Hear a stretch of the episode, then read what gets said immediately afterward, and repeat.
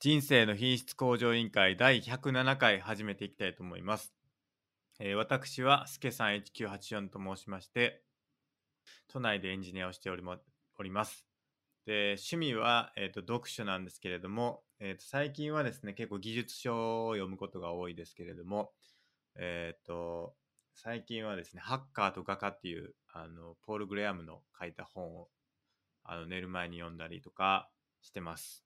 で、えっとですね、別の YouTube チャンネルでですね、紹介ユニックスっていう技術書があるんですけど、あの、紹介ユニックスプログラミングっていう、えーと本をですね、読みながら、あの、実装するっていう、あの、YouTube 実況チャンネルもやってるんでですね、あの、よければそちらも見ていただきたいんですけども、あとはですね、あの、将棋も最近やってまして、誠さんとこの後またやっていきたいなと思うんですけれども、まあ、その辺もしっかりやっていきたいなという感じです。えっ、と、バイブルはですね、1日外出力班長となってますので、どうぞよろしくお願いします。はい、D マゴットです。関東のとある会社で会社員やっております。哲学は大好きで、大学も哲学で卒業しました。最近はアドラーにドハマりしております。格闘技は大好きで、グラップリングっていう寝技の格闘技やっております。そして人生の目標は悟りを開くことです。よろしくお願いします。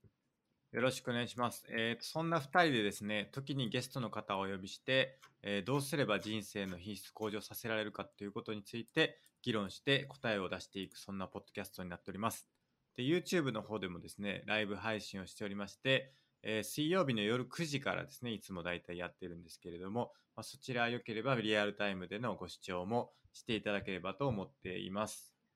そうですね。あと、Twitter の方でお便りを募集しておりまして、えーと、シャープ i q o l とつけてですね、つぶやいていただければ、お便りとしてご紹介させていただいて、えー議論させていただければと思ってますので、そちらもよければ、えーツイートいただければと思います。で、匿名の方でです、でもですね、あの質問箱であのお便り募集してますので、そちらもよければ投稿いただければと思います。で、最後にですね、公式サイトの方が scrapbox.io スラッシュ IQOL というサイトをやってまして、そちらにですね、各回にどんな内容を話したかということをまとめてますので、えーそちらも合わせてご覧いただければと思います。じゃあやっていきます。はい、か。じゃあまずお便りからいきますか。お便りから、はい、行きましょう。はい。じゃあ1通目いきます。はい。えーお願いします。美しさには人工的な美と自然美肉体美といろいろあると思いますがえー人生のゆ豊かさと関係はあるのか、えーう美しいものに囲まれているとか美しいものに関わっていることで人生の品質が向上するのかとのことですなるほど。どうなんでしょうか？あの私大学生の時に美学の授業を取ったんですけどもう内容忘れちゃいましたね そうでしょう。一つ覚えてるのはその先生があの授業に遅れてきてなんか来ないぞみたいなざわざわってしてたんですけどうん。そしたらなんか怪我したらしくて途中ではい。それがなんかあのガラスに激突したらしくてえ なんか扉だと思ったら扉っていうか何もないと思ったらガラスがあって、ー、はいはいはい。その時なんかいやあまりにも綺麗なガラスがあってみたいなこと言ってて冗談半分で、はいはい。あ美学ギャグだなって思ってなんかそれしか覚え美学の先生だから、はい。そういう美しいものに見とれてうん鏡にぶつかったっていう美学ギャグだなと思って、え、それってあれじゃないですか？鳥とかが、あの、あまりにもクリアすぎて、窓ガラスがそうで。すそれにぶつかるのと一緒なんじゃ多分ないですか。それそれと一緒ですねそれって美しさ関係なくないですか？関係ないけどまあそのギャグを挟んできたのかなみたいな え、マジで毛が大丈夫やったんですか？それは。なんかそれで頭になんか絆創膏みたいなえ、危な。して遅れてきましたね、マジっすか？それしか覚えてないっていう 僕、美学、美術、美学は本当に高校以来やってない可能性が高いですね。なるほど美術か美術得意でしたいや、得意ではなかったですね。特に。あー僕もでしたね好きでしたけどね。あそうですか好きは好きでしたけど。はいええあの僕結構絵とか描くの好きなんですけど、あそうなんですねええ得意ではないです全く、ええ結構結構やっぱり味があると言われますね僕の絵は、足がある。ええ自分で言うのもなんですけど、まあ画伯ですからね。ええあの4コマ漫画が楽しみにしてるっていう意見もありますから、割とはい。割とまああの業界ではまあ話題というか。業界では。はい。でもやっぱり美しいものっていうのは大事なんじゃないですか人生にとって。うん。そうっすね。美しいものか。まあ、なんか僕が思ってんのは、結局なんか哲学って真善美の3つって言われてますけど、はいはいなんか根は一緒な気がしますね。ああなるほど正しいものは真なるものは美しいし、うん真なるものは善だしみたいな。まあそれも逆も同様みたいなるほど、な。はい。その美しさみたいなのやっぱり求めてるんですか？孫さんはあー結構格闘技とか求めてるかもしれないですね。ああ勝てばいいってもんじゃないってことですか？そうですね。まあ勝てばいいもありますけど、やっぱりやるなら美しい技をやりたいとか、なんか実際に英語圏アメリカ人とか、なんかはいいい技を繰り返繰り出すと、 beautiful っていう声が周りから出るんですよね。だからなんか、そういう美しさも格闘技にあるのかなとは思いますね。なるほどなるほどはい。美しい人が強いんですか？まあ技が美しいんでしょうね。技が美しい人っていうのは強いですか？強いですす。大会とかで間違いなく強いです。技は不格好なんだけ強いって人もいるんですか？いやー、トップレベルの人はいないですね。トップレベルの人は美しいでもみんな美しいですね、やっぱり。無駄がないんですか？それは無駄ないですね。無駄がないし、理論的だし、最短ルートだし、一番はいはい効率的だし、みたいなるほどな。はい。何なんでしょうねそういうものを美しいと感じるようになってるんですかね？人はうん。まあ、見る目もあるでしょうね、やっぱり。あの、格闘技は分かんない人見たらやっぱ分かんないと思うし、まあそういう見る目も必要だとは思いますけどね。ああ、はい美しいと感じるかどうかははい。やっぱりその経験とかによるってことですか？そうですね。まあ、もっとなんか、根源的なみんなに通ずるものはまた別かもしれないですけど、まあ確かにスケさんはい今まで美術館とか行って絵見て感動したことあります？ないですない。じゃあ美術館行ったことあります？あります。どれくらい行ったことあります？まあ数える程度ですかね多分。へえ。数十いくかいかんかぐらい。はいはい。だと思いますけどね。いやぜひなんか美術館で感動するはい。経験してみてほしいですね。いやどうやったらできるんですか？美術館で感動って。あー。やっぱ自分にガツンとくるなんか作品を見つけるしかない気がしますけどね。はいはいはい。どんな作品ですか？孫さんの場合は。僕が一番感動したのはジャクサン・ポロックっていう、言うて言うて言うてましたね前。はい、前も話しましたけど、はいその人のインディアンレッドの血の壁画っていうのが一番感動しましたね。何が来る何がこうグッとくるんですか？その感動っていうのは。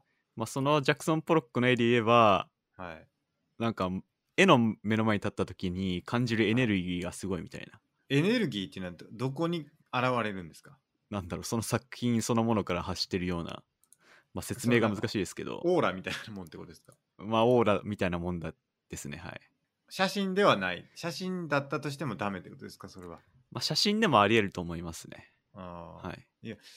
何がそうさせてるんでしょうねそのかまあそ感れ動。をあのマーク・ロスコに言わせれば真理を捉えてるからっていうことだと思いますね。ちょっとわかんないけどな。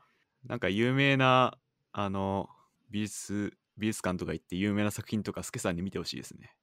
いや僕もね見たことありますよ。だからなんかイはい。タリアとか行った時に、あそうだ。めちゃくちゃいい絵見てますよね。そこで。見てんですよね。あで僕も感動じゃないですけどあこれ教科書で見たやつやっていうはい、感動はありましたけど、なんかちょっと違いますよねそれって。これ知ってるぞっていう感動はいはい。であってすごいなとかっていうんではないというか、はい。そうっすねあこんなでかかったんやとかなんかそういう感動はありますけど、うん。うん、なんかそれ以上では以下でもないというかなんかまあふーんって感じになっちゃうんですよねついつい、はいはい。うん、だからその美しさに鈍感なのかもしれないですね。うん。まあ、これもディスタンクションですね。ディスタンクション。でまたそうかもしれないその背景があってみたいなね。なんかでも僕ちょっとパッと思い出せないですけどはい。あこれは美しいなって思うことはある気がしますけどね。例えば。なんでしょうね。例えば、うん。あの、他の人の行動を見て、この美しいなとかないですか？あーありますあります。あのあそれはあります、プログラムのコードとかで綺麗なコードとかはありますね。なるほど。うん、やっぱね汚いコードに囲まれてるとやっぱりすさんでいくんですよね 心が。はい。うん、やっぱ美しいコードに囲まれてた方がなんかやっぱ生産性も高くなる気がするんではい。なんかねコードが汚いとかもあるんですけどなんかねなんていうのかな環境が汚いとかその開発してる時の開発環境の汚さみたいなのがあるんですよそのなんて言ったらいいのかな汚れた環境じゃないですけどはい。っていうのがあるんですねはい。でそういうのでねやっぱり仕事とかコード書いてるとやっぱりまあこんなもんでいいかみたいになっちゃうんですよねやっぱ気持ち的に我々の理論。ワデマデの理論でやっぱり、はい。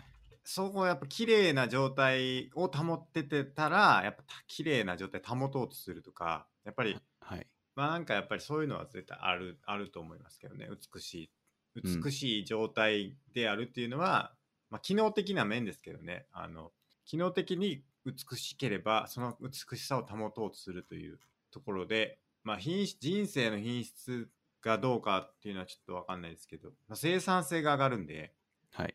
まあなんかやっぱり綺麗な心で入れられるんでそのやっぱ、うんどす黒い心っていうのは生まれてこない綺麗なところにいるとはい。だからそういう意味であのすごく人生の品質にとっていい気がしますよねいいとこいい綺麗な場所にいるっていうとうん。綺麗な場所か。じゃあ、身の回りを綺麗にしましょうみたいな。それもありますし、はいだからエンジニアで言うと綺麗な環境ですよねそのプログラム書く上での環境なんか例えばですけどテストコードがちゃんと整ってるかとかっていうのがあったりするんですけどはい。わかりますか？なんとなく。あのテストっていうのがあってあのコード書き換えるたりするんですよねあのやっぱりはい。動作か変えたりとかちょっとあんまり良くないからリファクタリングって言うんですけどあの、うんリファクタリングしようっていうんで要はコードを書き直してきれいにするっていうのをやったりするんですよねエンジニアは。はい。その時にテストコードっていうのがあってじゃあ A って入れたら B って変えてくるコード書いてるやつがなんかなんかの表紙に A って書いたら C が変えてくるようになったらバグじゃないですか1たす1が2っていうコード書いてるのが1たす1は3が変えてくるようになったらバグじゃないですかはい。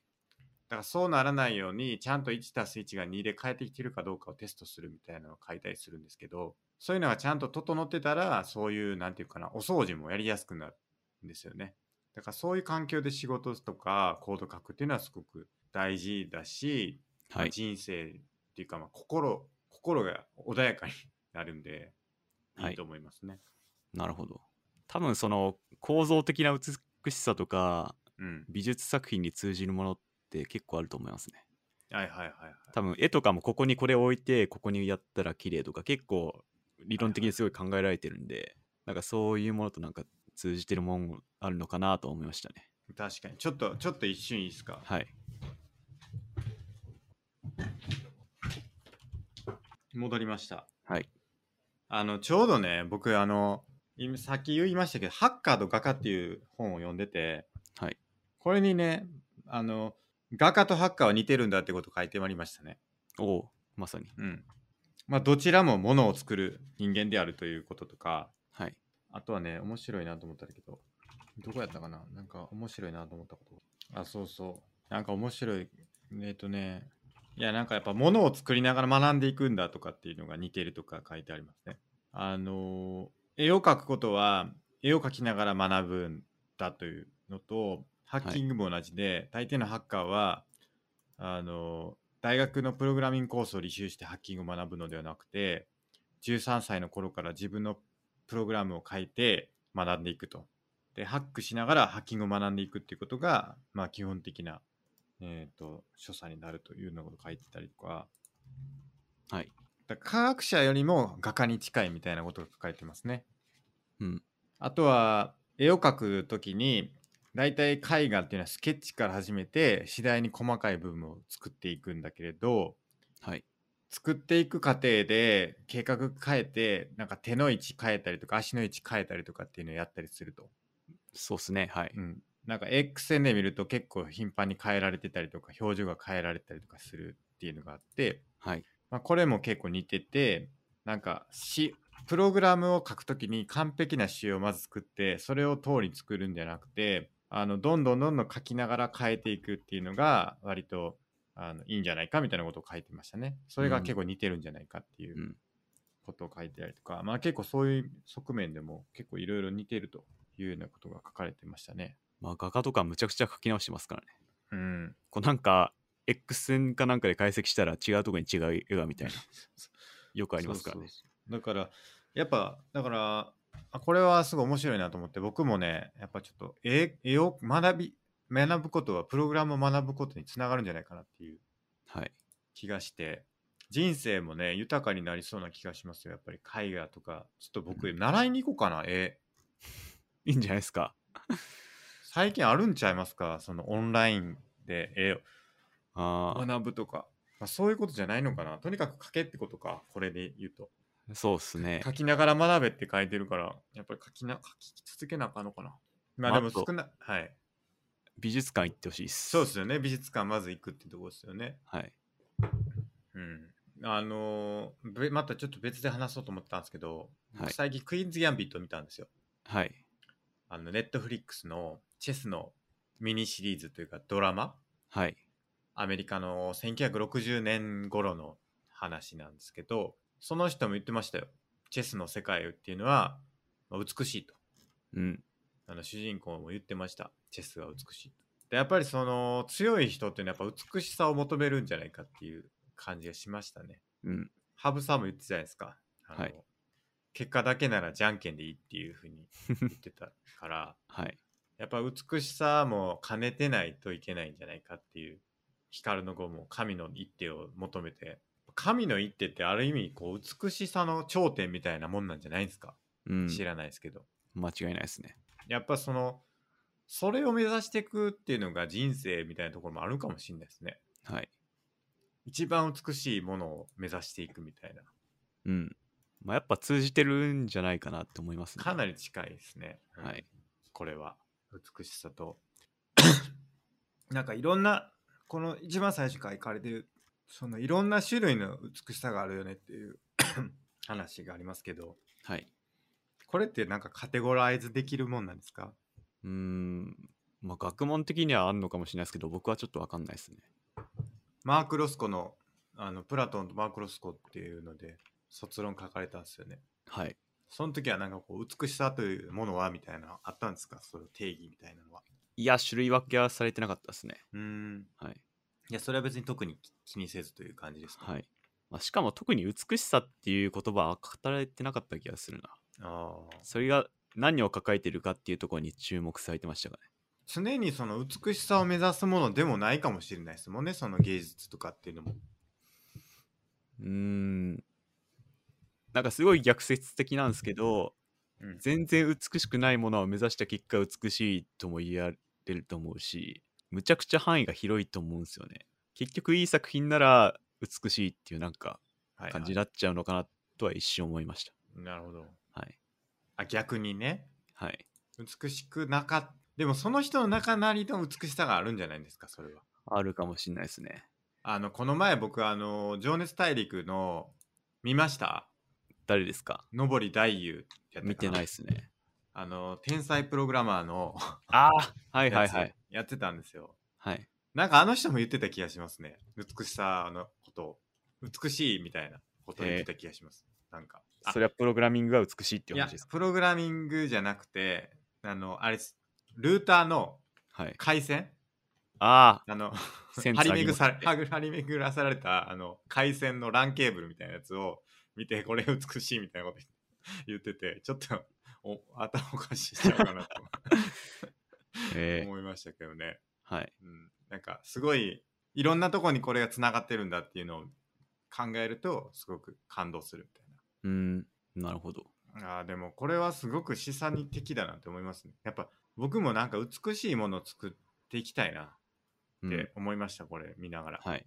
あのちょっと前の絵だと結構なんだろうな王道な美しさとかを目指してるんですけど、結構最近になってくるとすごい不気味な絵が出てきて、はい。まあ、その後には現代抽象絵画とか出てきて、まあ、それはなんか一昔前の美しさとはまた種類が違うけどそれはまあ新しいのは新しいのである意味美しいと言えるのかなとは思いましたね。あのフランシス・ベーコンっていう画家知ってます、フランシス・ベーコンってあの人っすよね。え？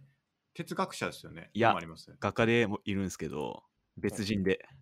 あ、ベクツと。あれ、ベ別人ーコンって人いましたよね。あ、哲学者でもいます。え同じ名前でしたっけ？全く同じ名前の別人の人がいます。そういうこと？はい。はいはいはい。で、別その人なんだ。画家の人も結構有名なんですけど、はい。その人むちゃくちゃ不気味な絵描いてて、はい。展覧会ってことあるんですけど、はい、なんかある意味それはそれで美しいと言えんのかなと思いましたね。わあ確かにちょっと、ちょっと怖い、怖いな。その絵生で見たらやっぱ迫力が違うんですよね。へ目の前に立っえ。たら。ちょっと今度行きましょうよ、真帆さん。行きましょう。な教えてください、僕に。いや、僕もそんな詳しくないっすよ。いや、これ怖っ。はい。めちゃくちゃ怖いですね、これ。えそうっすね。これは楽しかったな。結構前に行きましたけど、展覧会。これどれぐらい、どうやって見ていくんですかこういう絵画っていうのは。うーん。まあちょっと僕全然プロじゃないですけど、素人レベルですけど、まあ大体こう道筋に沿って、うん。まあ道ができてるんで、うんなんか時代に沿ってのこうなんか説明が一緒に書いてあって、うん作品が並んでて、また説明があって、並んでてみたいなことがうん多いですね。で、その説明読んで、えー見てって感じですか？そうですね。あーはい。やっぱ気づきがやっぱ少ないんやろうなとは思うんですよね僕が見た程度だと、はい。同じ絵見ててもその解像度が違うというかはい。受け取れてない情報がいっぱいあってみたいなはい。なんかそういうのもったいないなって思いますよねうん。ディスタンクションですね。うんそうなんですよねある程度の予習がないと感動しないっていうのはまあもちろん何事もあるかなっては思いますね。うん、で今日かたまたま別のあの話でクオラでクオラでね見たやつがあったんですよそれに関して、まあクオラで「プペルって面白いですか?」っていう やつがあってはい。それに対する回答がすごい面白かったんですけどはい。あの、まあプペルって絵本じゃないですかもともとは。そうですね。ですごい綺麗に見え大人から見るとなんかちょっと綺麗な絵っぽい絵なんですよね。はい。でもそれは子供にとってはあのひどいもんだっていうのが書かれててうん。それなんでかってそれなんでかっていうとこ子供ってその分解能が低いらしいんですよねあのはい。えあの色色覚というか色彩のあの認識がはい。だからすごい細かい色の違いとかがあまりわからないらしいんですよ子供は。うん。で、あの、そうで、でその分かりやすいうん色合いが、あ、これだ、これだ。ちょっと貼りますけど、はい。じゃあ絵本として見たときにどうなんだっていうのがあって、あの、腹ペコ青虫ってあるじゃないですか。はい。あの、絵本が。はいはい。これって、あのすごい分かりやすい大きな緑と赤い顔でできてて、まあ、子供が見ると、あのすごい、まあ、分かりやすい形状になっててそのはい青と、赤と緑の区別さえつけば分かると。うん、ですごくシンプルに書かれてるか分かる。子供はなんかだんだんその成長していくにつれてそのある日突然その毛が生えてるとその腹ペコ青虫に毛が生えてることに気づくと。はい。でそれがすごく発見になるとだから、うん何度も何度も絵本を読んでほしいっていうのはなぜかというと子供はその毎回毎回その絵本から新しい情報を受け取ってなんかすごくいろんな発見をすると。だからなんかそうやって何度も何度も自分の成長に合わせていろんなものが見えてなかったものが見えていくっていうのがあるからすごくはい。絵本っていうのは何度も何度も読みたいと思えるような作りっていうのを意識しながら作られてる。うん。だからそのいい絵本っていうのはそういう風に作られてるんだっていうことが書かれててなんかそれが結構あるんやろな。って大人でもあるんやろなと思ってその子供はそうやって色あの実際に目目っていうのであるんでしょうけどそのね素晴らしい絵画っていうのは何度も見ると発見があるものであってはい。そういう見方をするといいのかもなって思いました。うん。うん、確かに。どなんか何かこれから見つけてやろうみたいなうん、そういう捉え方で見に行くと面白いのかもしれないなって。ちょっとここでうんちくいいっすかはい。あの、森とか見ると、青いって言うじゃないですか。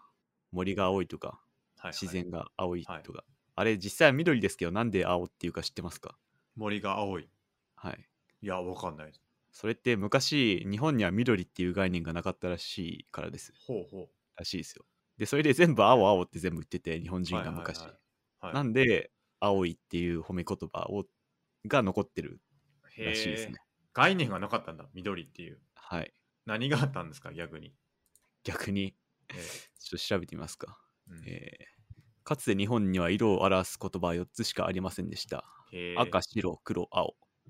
ほう、それだけらしいですね。そうなんだ。はい。でそこから触れてったらしいですね。いや、これあれじゃないですか。シニフィアンの話じゃないですか、まさに。そうっすね。いや、すげえ難しくないですか、それに新しい色導入するのって。確かにまあ今は山ほどありますけどねね僕も僕らも知らないですけどね色鉛筆とかの種類もいっぱいありますしね。そうっすねうん。だからやっぱ美しさをやっぱ検知していくにはやっぱ努力が必要ではある 気がしますけどね、僕は。そうっすねやっぱ、うん修行が必要ですね修行必要。やっぱね、またプログラミングの話戻りますけど、やっぱり美しさを求めた方がいいもんできると思います、僕は。なるほどてか美しいコード書けるようになりたいですね。それで人生の品質向上させたいなって思います。そのためにはうん、絵を見て絵を描いてそうですね。やっぱりし、あのーやっぱ美的感覚ってやっぱ養っていかないといけないなって改めて思いました。なんで、ちょっとやっていきたいなと思います。これからもちょっと新しい美しさを見つけたらちょっと連絡したいなと思います。はい楽しみにしますありがとうございます。はい、ありがとうございますじゃあ次のお便りお願いします。はい、えーこれは質問箱ですね、えー人々はどうして悟りというような自分自身は体験したこともないような漠然とした何か良いものが存在すると仮定しそれを自分も得られると思うのでしょうか。先人の導きということであれば悟りを発見しそれを広めようとした先人とは具体的にどんな人たちだったのでしょうとのことです。体験したことがないものが存在するかどうかって難しいですよね。あるからあるのか、まあ言ってみなきゃわかんないようなものだったりするのかなと思いました。はい。なぜ、じゃあその孫さんはなぜその目指すんですか？それをなぜ？存在すると信じ、はいそ。れを得られ、得得たいと思うのか？うーん。なんでなんですかね。悟りたいから悟りたいかもしれないですね。そこにはもでも悟りがあると信じてるわけですよ、それは。う、そうですね。なぜ悟りがあるというふうに信じるに至ったのかと。ああ、まず。まあ仏教とかで悟りとかすごい有名だし、なんか似たようなことたくさん言ってる人いますし、そこなんか存在を疑うっていうことはなかったですね。ああ、なるほど、はいなんか存在しなくてもいいのかなって思ったりしましたけどね。まあ要は、どこ目指していくかって話じゃないですか。だこっち進むぞっていうのが見えればはい。いいわけですよね、言ってみれば。うん、そうですね。それが、なんていうかな。歩いて行ってみたら何もなかったでしたみたいなんでもいいわけじゃないですか、究極。はいこ。っちの方になんかあると思うみたいなんで歩き始めてまあそこに到達したらああ実際何もなかったでもここまで歩いてこれたんだみたいなはい。なんかそういうのでもいいんじゃないかなって思ったんで、だから別にそのない漠然としたものが存在すると仮定してそれがなかったと言われたとしても別にそこ痛い痛くもないからなんかそれを目指すってことは別にみんないいんじゃないかなって思うからみんなそういう風にやってきたんじゃないかっていう。でたまたまその先人たちはあったわってなったからみんなに教えようってなったとかはい。そういう感じなんかなって思ってるんですけどね。うん、あの僕アントニオ猪木のよくあの言ってる「道」っていう詩が好きなんですけど知ってます、はいはいはい。しはいはい、知ってます。知ってますっていうか、うん、聞いたことあります。この道を行けばどうなるものかっていう。はい、ちょっと全部お願いします。あじゃあ全部読みます。この道を行けばどうなるものか危むことなかれ。歩むめば道はなし。踏み出せばその一歩が道となり。その一歩が、えーあ一足が一足がかな。が道となる。迷わず行きを行けばわかるさっていう。この詩が大好きなんですけど、えーそれと同じですねまさにとりあえずその悟りがあるかどうかっていうのはうん立ち止まって考えるものではなくてはいはい、はい。とりあえずその道を行ってみれば、まあ、それがまた道となるっていう、うんうんまあ、それと似たようなもんで、まあ、行けばわかるさっていうことなのかなと。うん、確かに。はい。これ別に猪木さんが考えたものじゃないんですよね？ではないです。これなんかあるんですよね？これそういう。えー、これ別の人が考えたものらしいですけどね。はいはいはい。はい。確かに。まあ、まさにそうですね。はい。まさに、まさにこれじゃないですか。そうです。うん。真帆さんはだからこれってことですね。もうそうですね。人生それですね、僕の人生。これ、座右の銘聞かれてる人いないですかあの、座右の銘はって聞かれたら、これ全部言うんですよ。この道を行けば、どうなるものか、危ぶむ中で、雨山ずは道はなし。踏み出せばその一足、一足その一足がはい。道となり、その一足が道となる。迷わず行けよ、行けばわかるさ。が、座右の銘です。これもありですね。えはい。それで、先人の導き、広めようとした人は結構いるんじゃないかなと思いますけどね。まあ結構いりますよね。いっぱいいますよね。なんならお坊さん全員そうですよね、多分。はいはいはい。確かに。あの、釈迦から始まるお坊さん、仏教系列の人は、うん。みんな悟りを開いてるような。だから、まあ、この人たちっていうのは本当にどんな人かっていうとすごいぞってなってこれはすごいぞみんなに教えたいってなってはい。やっぱ貢献したいと思ったんじゃないですかそれをみんなに伝えることでみんなが幸せになれるんじゃないかみたいなのを、やっぱ心の底から信じたんじゃないですかうん。だからそうでしょうね。うん、広めようとしたんじゃないですかねはい。だからまあなんか悪意を持ってっていうことはあんまなさそうな気はしますけどね悟りをうん悪意持って広げようとしたって人ってあんまいなさそうな気がしますけどそうですね。うんまあ、本当に悟りそのものを広めようとしているのであれば、純粋にいいもんだぞっていうことで広めようとしてたのかなとは思います。そうですよねはい。だからそこにききつけるとすごいいいと思いますけどね。やっぱ真央さんも、悟って広めていく。広めていこうっていう。あの、僕、座右の銘最近いいなって思ってるの一つあって、はい。あの、ギブアンドギブがいいなと思ってて、ギブアンドギブお。はい。なるほど。あの、岸見一郎さんが本でも書いてて、はい。テレビでも言ってた言葉なんですけど、はい。アドラー心理学はギブアンドテイクじゃなくて、うん。ギブアンドギブだっていうのを言ってて、はいはい。あ、なんかすごいいいなって思ってて、はいはい相手から何かをもらおうとするんじゃなくて、何より相手を心から気遣って自分から与えていくのが大事っていう意味だと思うんですけど、はいはいはいなんかそれを座右の銘にしようかなと思ってますね。なるほどなるほどはい。あれでしたっけ？そのギブすることで自分が結果的に得られるみたいなやつって、はい。確かあのアランの幸福論がそんな感じのことを書いてた気がしますけどね。ああ、そうなんですね。うん、で最近実践したんですよ、僕、ギブアンドギブ。を。はい。具体的に何かというと、バレンタインデーの日にはい。友達に LINE ギフトではい。ブラックサンダーを配りまくりました。おう どうなりましたか？でもなんかみんな喜んでくれてて、はいはいもう1個ほんと安いんで、はい。これでみんな喜んでくれるならほんと安いもんだなって思いましたね。ブラックサンダーのチョコレートをはい。そのあの、LINE から送れるんですか？LINE ギフトっていう機能があって、はい。ギフト LINE ギフトで送ったら、なんかバーコードが送られて、はい。それをローソンでこう出したら交換できるっていう。あそういうこと？そんな仕組みがあるんだ、へえそう。面白いですね。なんかみんな喜んでくれたんで、はい、はい、あ、よかった。な。いいっすね。僕来たかな。送ってないですね、欲しかったっすか？マオさんから来てない気するけど。残念やな。いや、じゃあ、スケさんには今度、また別の機会にいいもん、よりいいも ありがとうございます。僕もねギブしますよ。はい、ありがとうございます。僕もねなんかたまにあの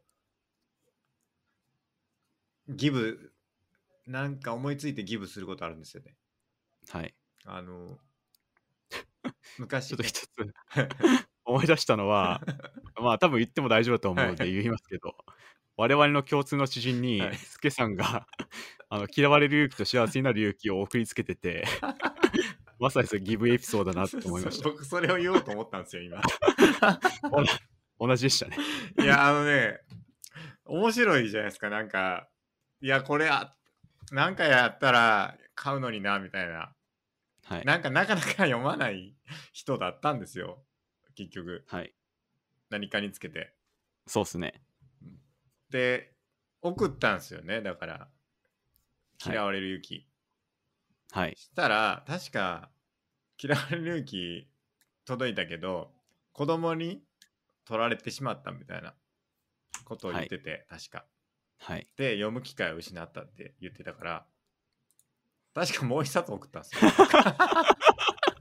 そうだったかも。そうそうはい。これでもう逃げられへんぞっていう、はい。うん、気持ちもありつつまあ面白いなと思ってもう一冊来たんかみたいなのも面白いなと思って、はい。あの僕結構そういうギブっていうかなんか面白いギブをするのは好きですねうん。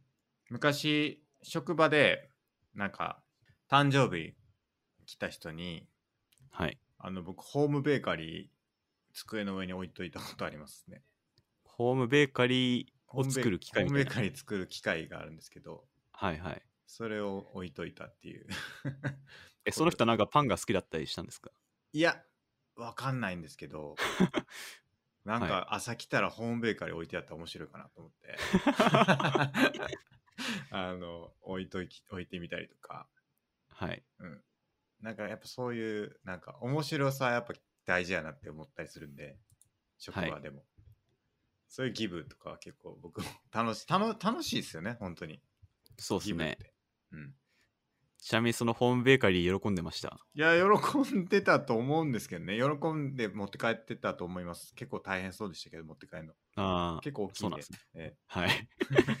なるほど。えうん、ギブはいいですね。はい。一日一週間に一回誰かにギブするっていうどうですか真帆さん。なんか前澤社長みたいになってますね。確かに。前澤社長は確かにギブの精神でやってるかもしれないですね。おそうですね。金配り、まあ、やっぱ、うん、なんか、お金も、前も話しましたけど、お金持ってるだけじゃ、お金貯めてるだけじゃ二流で、はい。こう上げてなんぼだなとはよく思いますね。ああなるほどなるほど。まあ、前澤社長とかすごいお金持ってるから、うん。上げようっていうのはうん。まさにギブアンドギブの精神なのかなと。なるほどなるほど。思いました。確かに確かに、はい。僕結構本とかいいなと思いますけどね。なんか自分が読んでよかったなって思う本をはい。あげるギブするとか。まあ読まなくてもいいんですけどね、なんか。はい。なんかの参考になればみたいなんでうん。うんいい気しますけどねそうですね。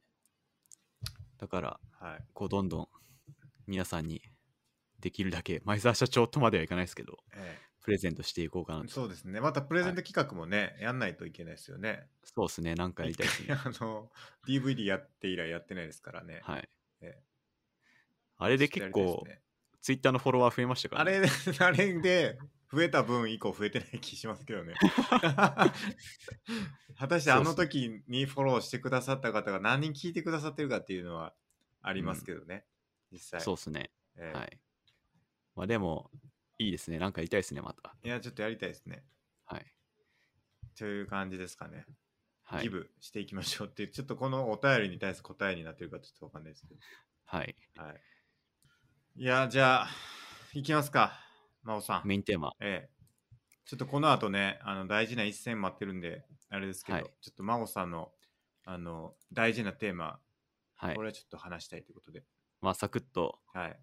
あのー今週水曜じゃなくて木曜収録だったんですけど、今、はい。はい、なぜかというと、私一人で温泉旅行行ってまして、いいですね。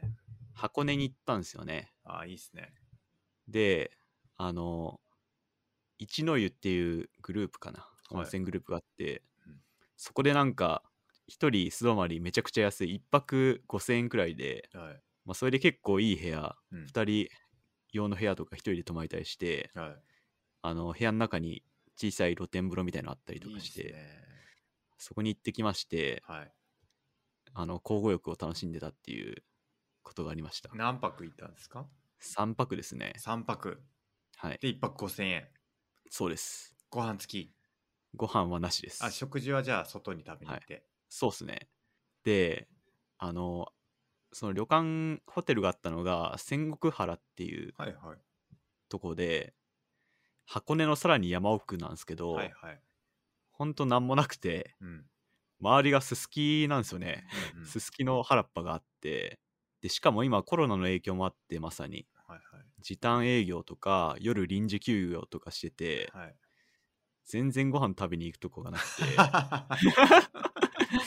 まあ何個か行ったんですけど、はい。でもまあ全部が全部行けたわけじゃなくて、はいほんと店も少ないし、はい。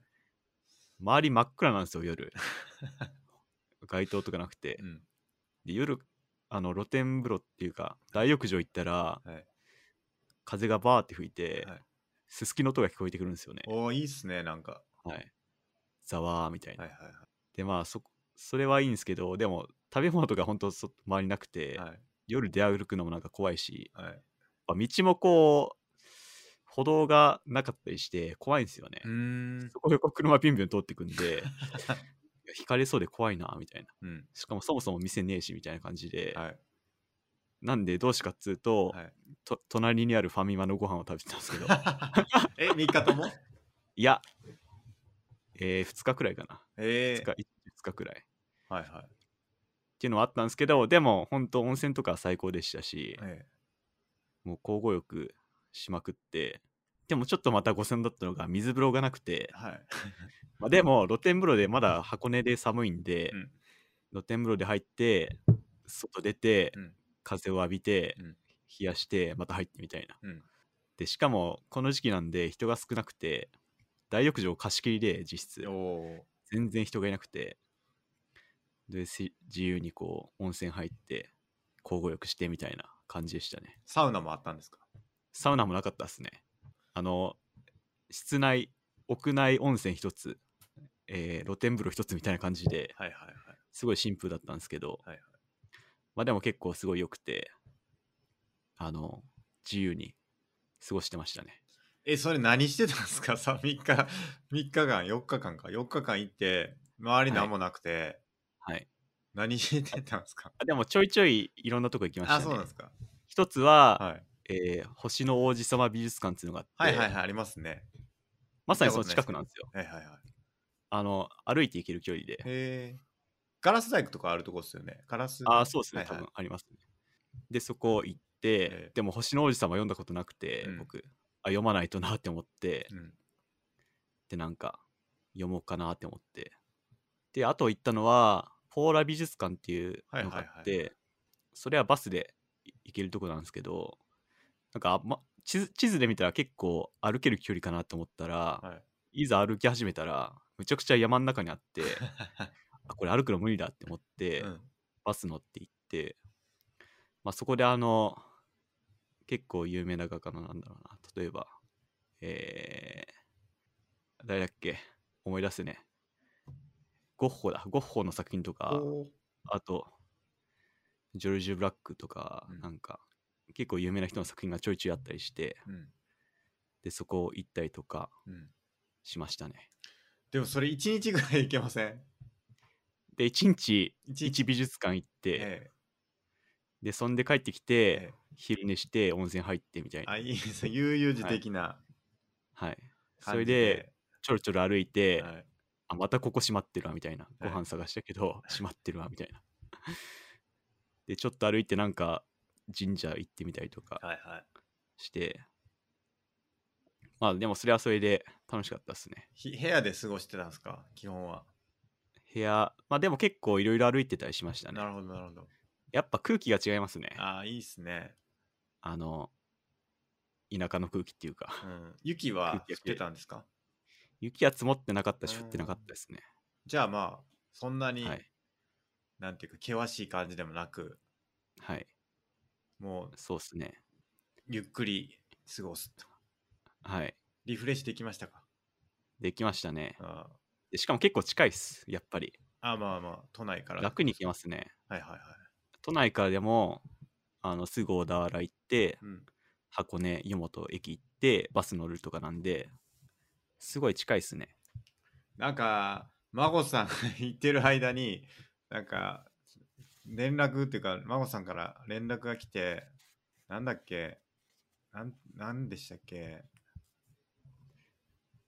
なんか言ってましたっけ？えーなんかね、ちょっと待ってくださいね。すこれすげえな、楽しすぎるっていう。何があったんかなと思って。これすげえ楽しすぎるっていうメッセージが来てはい。どうしたんかなと思ったら何かあったんですかって聞いたら純粋に楽しいなってって言ってて。これよっぽど楽しいやなと思って。のあー楽しかったですよええほんと。あのすごいなんていうかはい。僕は普通に家にいましたけど、はい。よかったって思いました、ね、孫さんすごい楽しんでてよかったなって。なんか最初に思ったのは、はなんか山ん中なんですよ、本当に。はい。箱根湯本からバス乗ったら山ん中ガンガン進んでって、うんうんバスが、うん。そこはなんかアトラクションみたいでまず楽しくて、うん。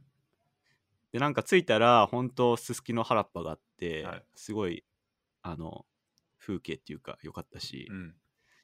まあ、これ都会では絶対味わえないだろうなみたいな楽しさはありましたね。なるほど、はい。えあの箱根の箱根湯本か、あのはい。駅前って結構いろいろ栄えてるじゃないですかはい、あそこは行ったんですか？あそこら辺には降りていったんですか？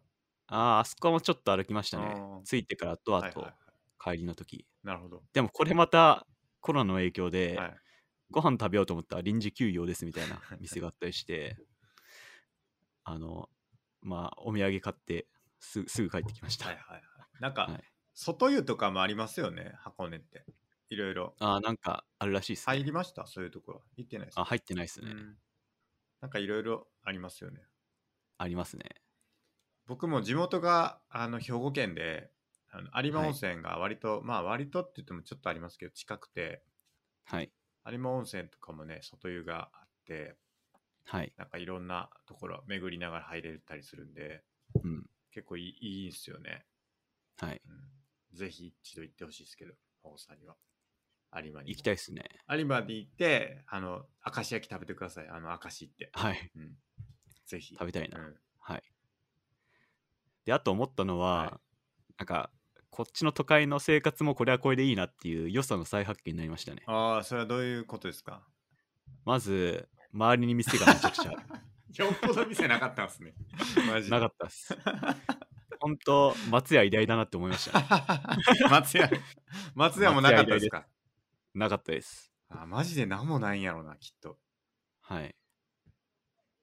あの本当歩いて数分で、はい。あの24時間営業でお腹いっぱいにしてくれる店があるって本当偉大だなって思いました、まあそうですね。今でも今は松屋もテイクアウトしかやってなくないですか？8時以降は。そうっすね、はい。まあでも本当楽にテイクアウトできてあとスーパー上がったりとか、はいはい、こう道が平坦だったりとかうん、なんかそういう偉大さを感じましたね都会に。不自由さを見ることでやっぱり。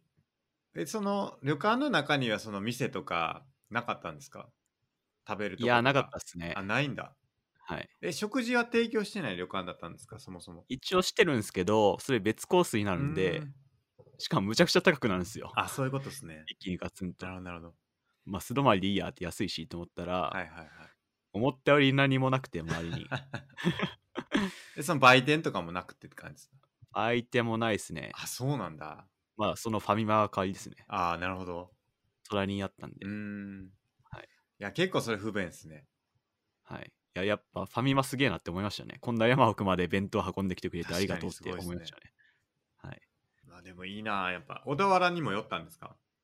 小田原はちょっと歩いたぐらいですね僕もね昔鎌倉に行こうと思ってはい。あの電車間違えて小田原行っちゃったことありますけどね。ほで小田原城見て帰ってきたっていうことがう。おありましたけど。小田原城見たことないな。小田原城なんか良かったですよ。ちょっとね、えあの見渡せてその上登ったはら天守閣からちょっと見な見渡せたりしたり、あとなんか小田原城の近辺なんかお城の周りってその現地でなんか、はい。なんていうんですかね劇団員みたいなやってる人がいてはい。なんか出し物やってたりとか見回りしてたりとかコスプレしてたりとかしててえ結構面白いですよね。お城の周りあの仙台城の周りとかにもいたりとかして、はい。なんか地元の人とかからはすごい人気でなんか結構囲まれてたりするんですけどっー、えていう人がいましたね小田原城にも。ー、うん。城は大阪城くらいしか見たことないかも。え大阪城見たんですね逆に。はい。旅行で高校卒業の時行って。はいはい。見ましたね。確か。大。阪城ね。大阪城か、はい。大阪城か。僕結構いろいろ見て、名古屋城も見たりし。へえ。名古屋城ね、昔、あの、友達とみんなでい行って、はい。名古屋城の前で写真撮ってもらったんですよね、はい。おじちゃんに。はい。で、後で見返したら名古屋城しか映ってなかったっていう。ねなるほどみん。なめっちゃちゃんとポーズ取って、6人ぐらいではいポーズ取って、撮った、は撮ってもらったのに、映ってなかったっていう。そんなことあるっていう。名古屋も今近いですからね。名古屋新幹線。すぐ行けますね。多分終電が10時くらいなんですよね、夜の。あ、名古屋からですか？名古屋から東京都内とかだとあ意外10に時くらいそん。な遅くまでやってるんだ。あ、そうっすね。うんだから本当新幹線が早いんで、はいはい夜10時とかに名古屋出ても家に着けるんですよ。いけるんすね。はい、確か。で、あともう一一つ気づいたことあって、僕の家が汚ねえっつうことに気づきました。どういうことですか？あの、やっぱホテはルい。綺麗なんで、はい物も少ないし、はい。そこを過ごして家帰ってきたら、うん。あの我が家も物多すぎて汚ねえっていうのを気づき気づいて、はい。さっき収録始まるまで、はい。あの手紙の整理してました。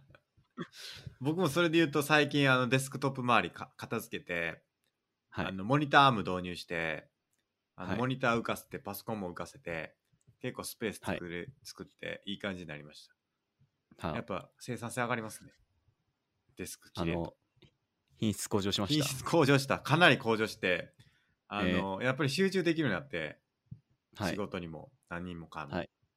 はい。やっぱ大事ですね。やっぱ美しさは、うん、美しさっていうかもう整理整頓されてることですかね。そうですね。うん。いやいろんな気づきがあったんですね。やっぱ真帆さんのその温泉旅行。もはい。そうですね。うん。そのやっぱ旅行って温泉地とか旅行地がいいっていうだけじゃなくて、はいこの今自分が住んでるところの良さっつうのも気づけますね。まあなるほどねはいいいなあ僕も行きたいけどやっぱコロナ禍ではなかなかちょっと行けないですねそうですね。まあ一人ならいいんじゃないですか。まあそうかもしれないですけど はい。行きたいなあもう全然行けてないから行きたいんですよマジでそうですね。うん、いやいいなあ真帆さんまた行くんですか？近々近々第2弾行きたいですね。あいいなあどこがいいかな。どこがいいでしょうね近場で提案あります。丈島とか行ってほしいけどな八丈島。だいぶ難易度上がりうんますね。八丈島で刺身食ってきてくださいよ。魚わからない孫さんが。やっぱ八丈島の島唐辛子、はい。ね、で刺身食う。今行けんのかな？どうやどうなんでしょうね。どうやって行くんだろう、そもそも。いや、わかんない。船ですよ、多分船。ですよねう。ん、えー、やっぱ島いいと思いますけどね、島。島か、島行ったことないかもな。あのね、四国の島とかに、あそれこそ島全体が美術館っていうか美術品になってる島があって、美術、へなんていうのかな。ー、はい。うん、島全体がその現代美術の展示場みたいになってるところがあって、はいはい。そことかおすすめですけどね。直島やったっけ、うん、なんか岡山とかにそういうスポットあったりしたような。いやー、ぜひまた真央さんの話聞きたいですね。その温泉旅行、旅行記ね。行きたいですね。ねまあ、やっぱ、住めば都っすね、どこも。あの、どこがいいとかいうわけじゃなくて、やっぱ、それぞれ良さがあって、はいっていうのは気づきましたね。なるほど。はい。温泉地もいいけど、えこの都会もまあ、自分の家もそれはそれでいいなっていうのは思いました。はい。えいいなー行きたいなー 温泉行きたい。ほんと近いですから、ぜひ。スケさん行ったことあるんでしたっけ？箱根ですか？箱根。はい。箱根何回かありますよ。えーうんなんか温泉街が箱根湯本駅の温泉街っていうかお土産店が言うほど広くんでかくなかったですね。あまあまあそん、そうですね、確かに。はい。あ、ここで終わりなんだみたいな。はいなんかそれなら北海道のうん登別とかうんすごい温泉街整ってるんで、はいはいはい。行ったことあるんでしたっけ？スケさん。いや、ないっすね。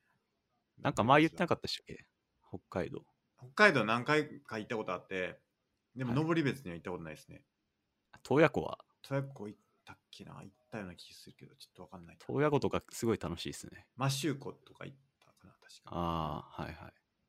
光別湖ですね、多分それで言うと。別がついてるやつで言うと。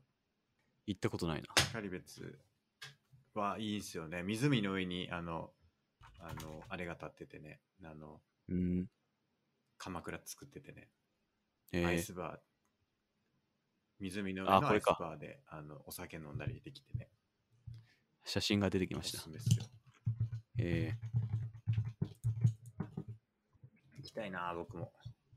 そんなとこですか、今日ちょっと遅くなっちゃいましたけど、この後対局もありますからね。ー、はい。はい。ちょっとね、あの、趣向を凝らした対局をね、この後やろうと思ってるんで、ぜひそちらも、あの、ご覧いただければと思います。はい。今日は以上ですかね。はい。はい。じゃあ、本日もご視聴ありがとうございました。ありがとうございました。